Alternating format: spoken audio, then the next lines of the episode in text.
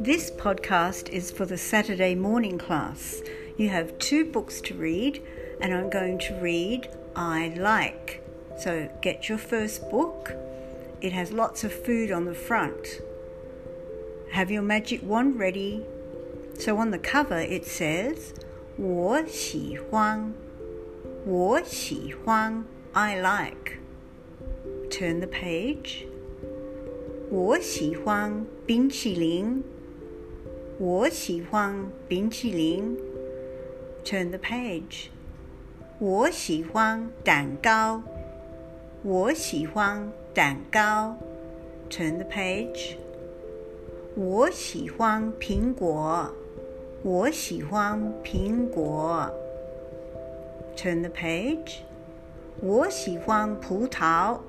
我喜欢葡萄。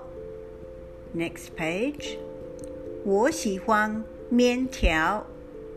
我喜欢面条。Next page，我喜欢三明治。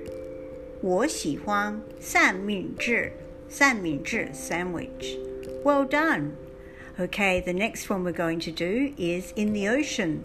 So find the book that has lots and lots of sea creatures on the front. Have your magic wand ready.